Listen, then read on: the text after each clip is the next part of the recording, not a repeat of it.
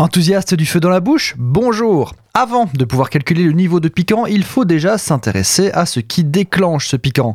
Première chose, gustativement, on classe le piquant sous plusieurs formes. Le piquant, donc celui que vous ressentez en croquant un grain de poivre noir par exemple, vient de la pipérine, le principe actif du poivre. Vous avez aussi le piquant qu'on appelle la pseudo-chaleur, qui est la sensation de brûlure typique lorsque vous croquez un piment qui vient, elle, de la capsaïcine. Tous les piments contiennent de la capsaïcine et plus la concentration est forte, plus le piment vous fera regretter de l'avoir croqué.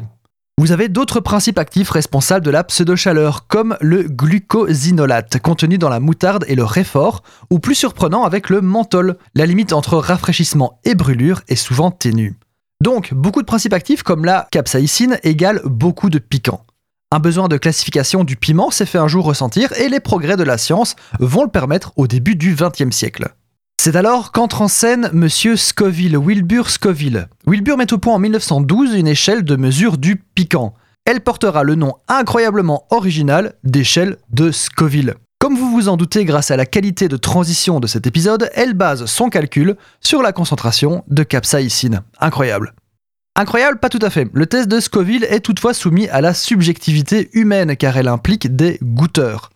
En effet, pour calculer cette échelle, les piments sont réduits en purée puis dilués autant de fois que nécessaire pour qu'on ne goûte plus aucun piquant. Plus il a été dilué, plus il est piquant et plus il a d'unités de Scoville. Aujourd'hui, on utilise une technique plus fiable via la chromatographie en phase liquide. En gros, on compte chimiquement le taux de capsaïcine contenu dans le piment, techniquement beaucoup plus précis et fiable.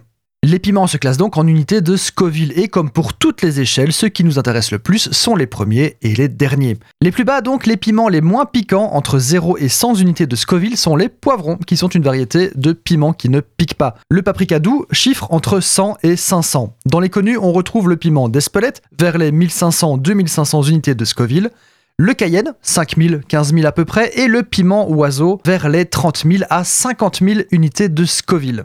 Pour les plus piquants, la première place se fait détrôner à peu près tous les 7-10 ans par une nouvelle variété de piments spécialement sélectionnée pour être la plus piquante. Donc si vous êtes amateur de tête rouge et de sueur chaude, n'hésitez pas à consulter régulièrement les nouveautés. À l'heure où je poste cet épisode, le piment le plus piquant du monde est le Carolina Reaper. Reaper en anglais, c'est la grande faucheuse, la mort. Ça donne le ton. Ce piment plafonne à 1,6 million d'unités de Scoville.